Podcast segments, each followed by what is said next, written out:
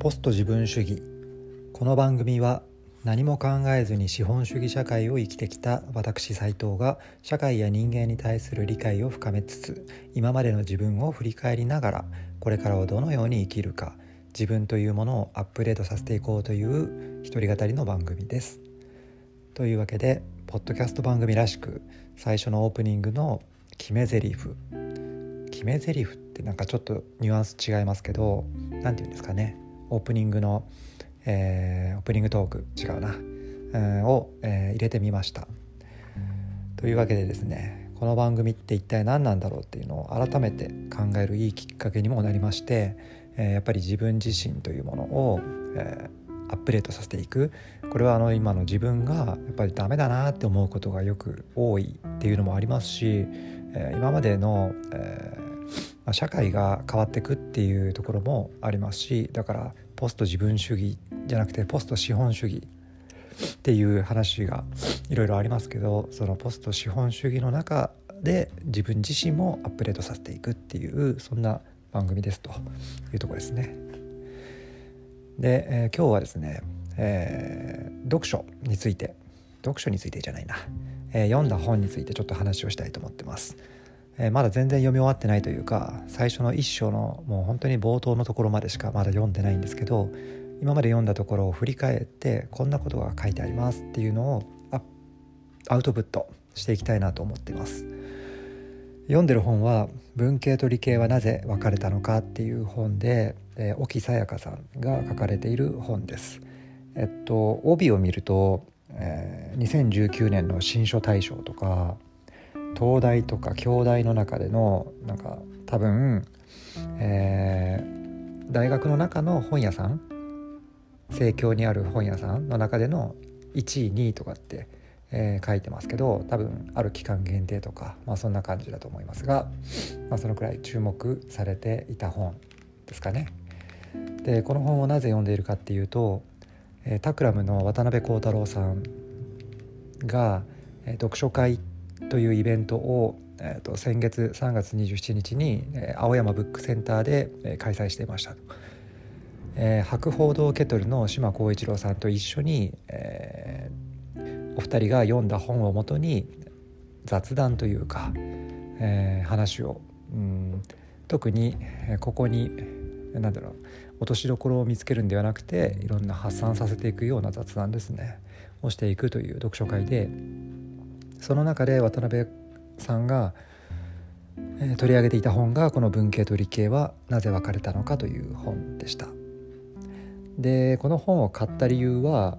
あのそこで紹介されていたということもあるんですがあのその読書会の後に渡辺さんとちょっと話をする時間があるということで、まあ、話したい人は声かけてくださいっていうような時間があって、まあ、何人か並んでたりしたんですけど私も渡辺さんと話がしたいと思ってこの読書会に参加したのであとなんかこうサインとかもしてくれるような感じだったのでちょっと自分本持ってなかったのでその会場で売っていた「文系と理系はなぜ分かれたのか」を手にして購入してでそれにサインをしていただいたと。渡辺さんの本じゃないのです、えー、渡辺さんのサインの中にもサインというか、えまあ、沖さんのご本にお邪魔しますみたいな感じで書かれていたりとかしていますが、まあ、そんな感じで買った本です。文系と理系ってまあ私たち、えー、私なんかこうね昭和生まれの、えー、日本人としては大学入る以上文系なの理系なのっていうのは、えー、あなたは男性ですか女性ですかぐらいな感覚で当たり前のように、えー、まあ話されるし自分も文系かな理系かなまあ間違いなく理系だなっていう感じで理系進んだと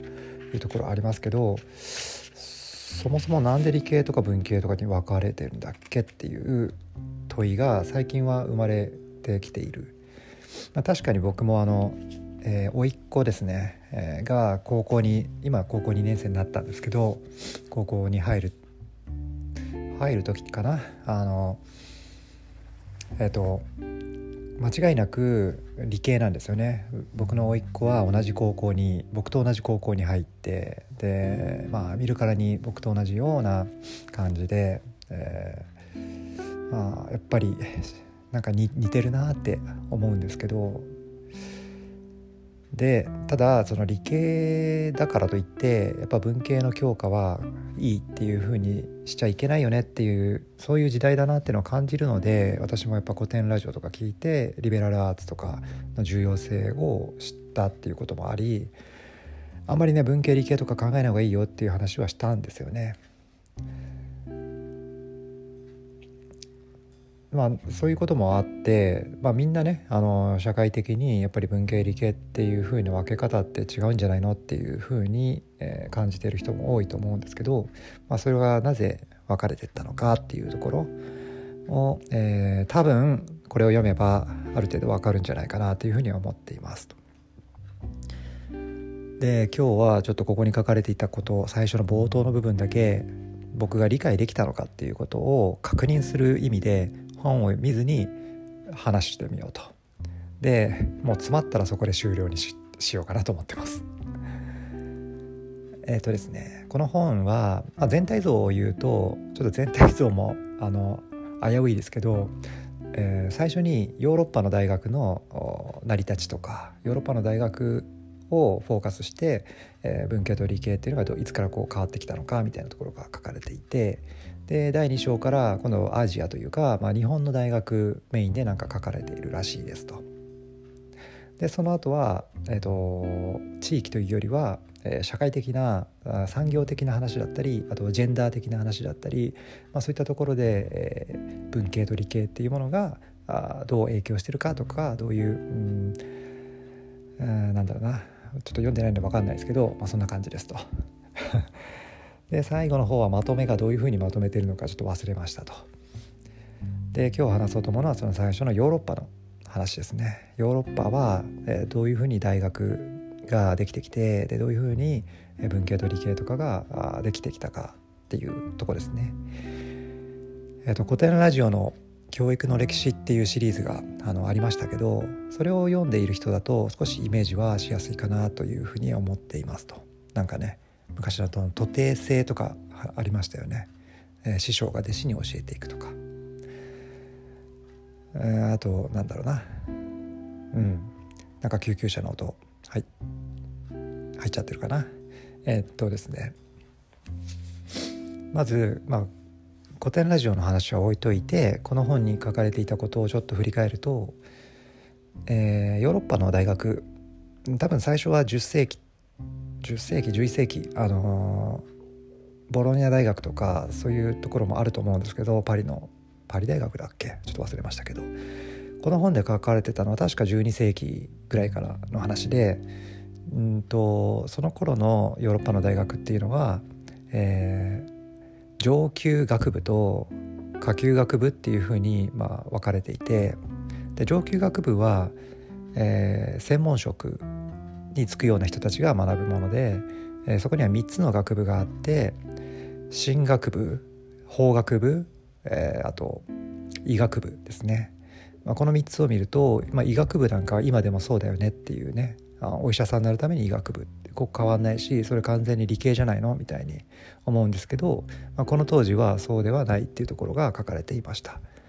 であと神学部っていうのはあの神ですね神職神職じゃ聖職者になる人が学ぶところですね。で法学部はあ、まあ、弁護士とか、まあ、その当時からやっぱりローマ法ローマ法っていうかやっぱキリスト教のうんまあ、教えを守ることが、まあ、ある意味法律みたいなところでそれを守るところですね法学部。で、えーと医学部もまあ、これを見るとだからまあ進学部はあんまりね、うん、でもやっぱ宗教的なものは文系かなと思いますし、えー、法学部もまあ文系ですよね今でもね。で医学部は、えー、これ理系ではなくて、まあ、この当時のそもそも医学っていうのはそんなに発達もしてなければなんなら昔の、えー、古代ギリシャの時の、えー、学び 古代ギリシャの時の、えー、アリストテレスとかアリストテレスじゃないな、うん、ちょっと名前忘れましたけどその時の、えー、医学の知識を学ぶっていうようなぐらいで、まあ、だから内科医っていうか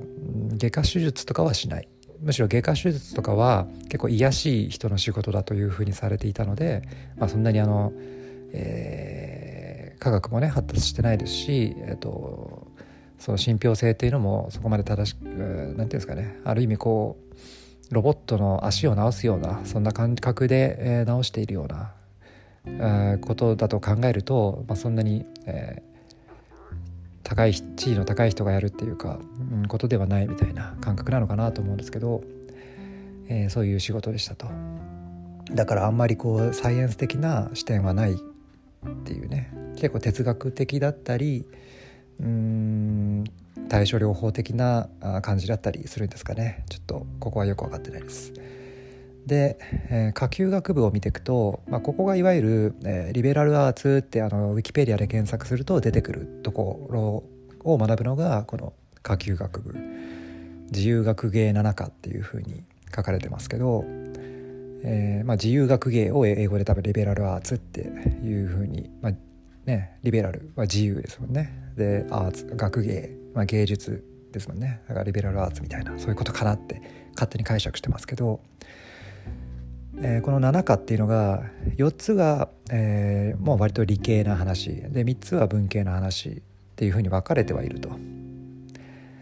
だけどあのこの当時は別にそれを学んで、えー、しかも学ぶと言っても理系の教科と言っても別にあのそんなに今ほど理系的なあのものではないと。例えば音楽だったり、えー、あとえー、算術はまあ理系っていうかまあ計算ですけどねだから完全理系だと思うんですけど算術と,、えーと、幾何学幾何学まあ図形とかあそういうことだと思うんですけど、えー、あと、えーまあ、最後があの天文学ね。天文学とか算術幾何学とかこの辺はもう、えーまあ、数学算数系だなっていうふうには思うんですけど、えー、ただその今みたいにここでその理系の数学学んで、えー、理系の仕事に就くっていうよりは、まあ、普通に生活する上で必要な学問として学ぶ。まあなんか同じちょっと解釈難しいですけど例えば天文学とかはあの聖職者というか、えーなんか宗教儀式を取り行う人はやっぱり天文学知ってないと、まあ、いつやるかとかねそういったところが分からなかったりするので、えー、天文学学ぶっていう必要があるとかただそれ以上の発展がないっていうねそこの、えー、天文学とか、えー、算術とかを発展させていくっていうような意識がないということみたいですねこの当時は。なぜかというと,、えーと、2つの理由が書かれていて1つはそこの当時ってルネサンスの始まりの頃ですよね。えーと、古代ギリシャ古代ローマの中で、得られた知識っていうものが、えー、ヨーロッパはあのキリスト教とかが発展することによってちょっと忘れ去られていったと。でその忘れ去られていった知識がイスラム圏の方に、えー、伝わっていた時にアラビア語にえー、翻訳されて、えー、そこで残っていたり、まあ、ちょっと発展していたりとかしたと。それがまたあのラテン語とかになって戻ってきたりとかした時にあもうこれ、えー、これすげえこと書かれてんじゃね？みたいな感じで、えー、それをみんな学び始めたっていうルネサンスの始まりで、えー、まあ私の今これ解釈理解ですけども まあそれが始まってきたと。でこの当時はだから暗黒時代って言ってるようなキリスト教のに、え、支配されていた、うん、ところからこう解放されるような感じ解放される？うん昔の賢人たちの知恵っていうものを学ぶことで私たちはあの取り戻せるみたいなところがあるんだと思うんですけどその、えーと、文脈で言うと私たちは昔のその、えー、素晴らしかった時代を、えー、失ってでその素晴らしかった時代のものを今恩恵をあやかりたいっていうふうに思ってるのでそこの素晴らしかった時代に、えーと、得られていた知識というものはそこが本当に神が与えしものぐらいの感覚でいたのでそこをあの発展させていくっていう感覚がなかった。っていうふうに書かれていたのとえー、っとですねそう書かれていたのとあれちょっとそうだなあと算数数学に関して言えばあの天文学みたいな、ある程度こうやっぱり周期的にあの固定されているものある意味、まあ、変わるんだけれども周期的で、えー、いつも1年は変わらず、えー、春は来るとか夏は来るとか洪水の時期はあるとかなんかそういう、えー、ことは、えー、数学とかで、えー、天文学とかで、えー、記述できるけれどそうじゃない自然の現象まあリンゴがねあの重力で落ちるとかま常に落ちるわけじゃなくてなんかたまにこう落ちたりとかたまに何かが動くとか、まあ、そういうような事象は数学とかでは記述できないっていうふうにアリストテレスさんがなんか言ってたみたいでそういう価値観っていうものが、まあ、ずっと支配的にあったので、えー、特に発展させるっていう感覚はなかったんじゃないかということですね。であとはその技術系な仕事っていうところで言うとあの、まあ、今のね私たち理系に進むってなぜ理系に進むかっていうと、まあ、そのサイエンスを、えー、研究していくっていう道もあればエンジニアになってっていう技術系な仕事に就くために理系に行くっていう、まあ、私なんかそっちだったんですけどでもこの当時の技術系の仕事っていうのは割と身分の低い人たちの仕事身分の高い人たちっていうのはそのさっき言ったような聖職者だったり、まあ、弁護士だったり、まあ、お医者さんだったり、えーまあ、お医者さんもちょっとどうなのかなと思うんですけどこの当時は、えー、そういううあまりこう生活に必要なものを作っていくとか生活を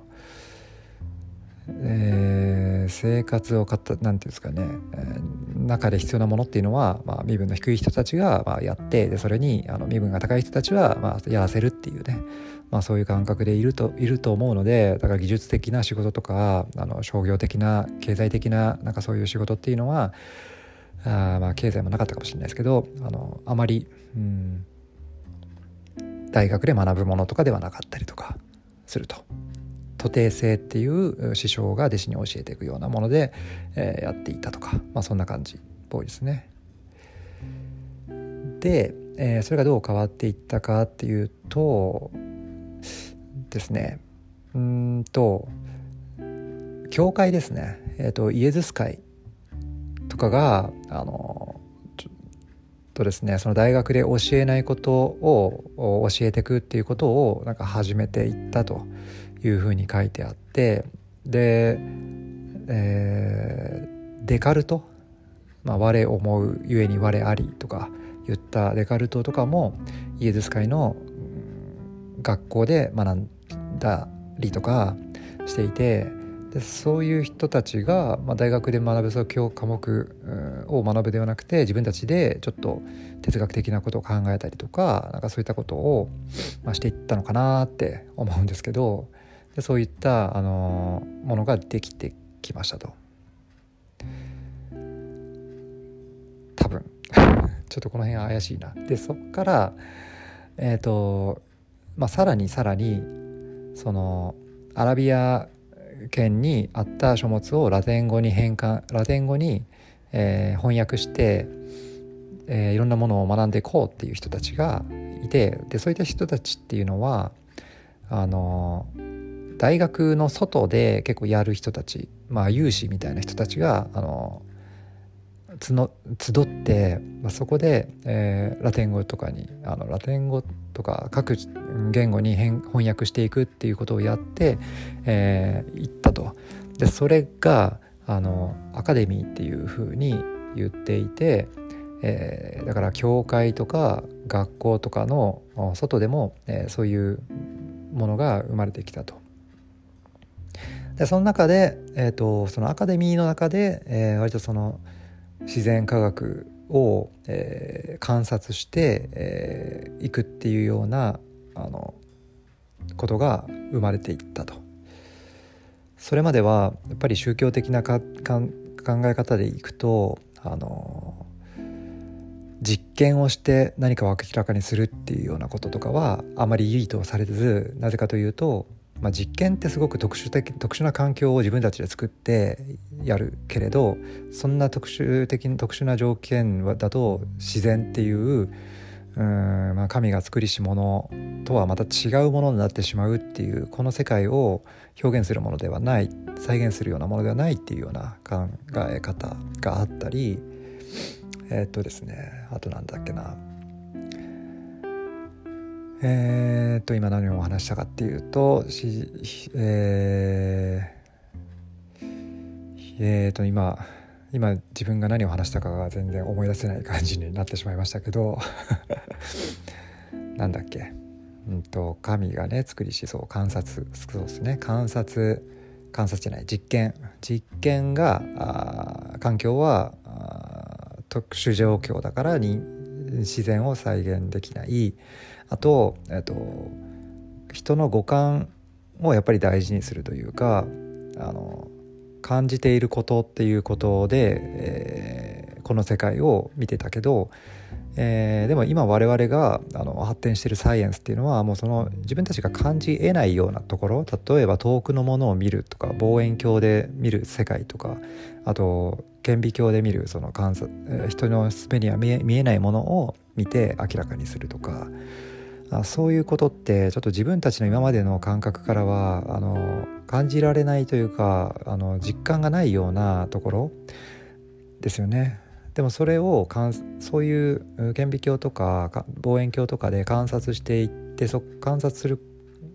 それがその、えー、科学にとって大事だと思うんですけど、まあ、それは昔は許されなかったというか自分が見えるもの自分が聞こえるもの、まあ、そういったものがやっぱ大事だっていうところがずっとあったと、まあ、それが徐々にやっぱサイエンスっていうものは、うん、あの実験をして、えー、解明できるとか、えー、こう目に見えないものを見るも道具を使って見ることによって、えー、解明することができるとか、まあ、そういうものが分かってくる。でえっ、ー、とガリレオ・ガリレイとかね、まあ、あとコペルニクスとかこれが1600年とかそのくらいだと思うんですけどえっと特にガリレオ・ガリレイとかはあのだから今までのそういった概念を覆すようなことを言っていて、えー、この世界というものは数学という、えー、言葉で書かれていると。今まではそのアリストテレスが言ってるように数学っていうのは、まあ、あの周期的なものとかはあの書けるけどこの世界ってものを数学で表現するなんて無理だみたいなところがあったんだけど、まあ、そうじゃない数学で全部解き明かせるみたいなところが、えー、この1600年ぐらいからはあの出てきていると。でそれを解き明かそうという動きがそのアカデミーを中心に、えー、広まっていってで、えーと、アカデミーの中でも何、えー、て言うかなあのたしなみっていうかね趣味でやってる人たちとあと本当お金持ちの人からお金をもらって、えー、今でいう研究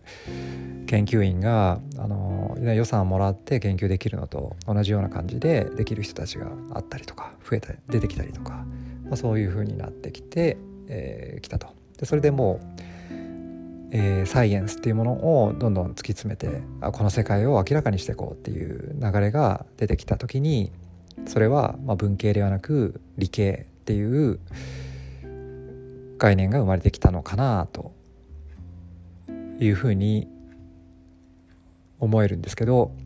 この辺りでちょっとまだその続きっていうものとか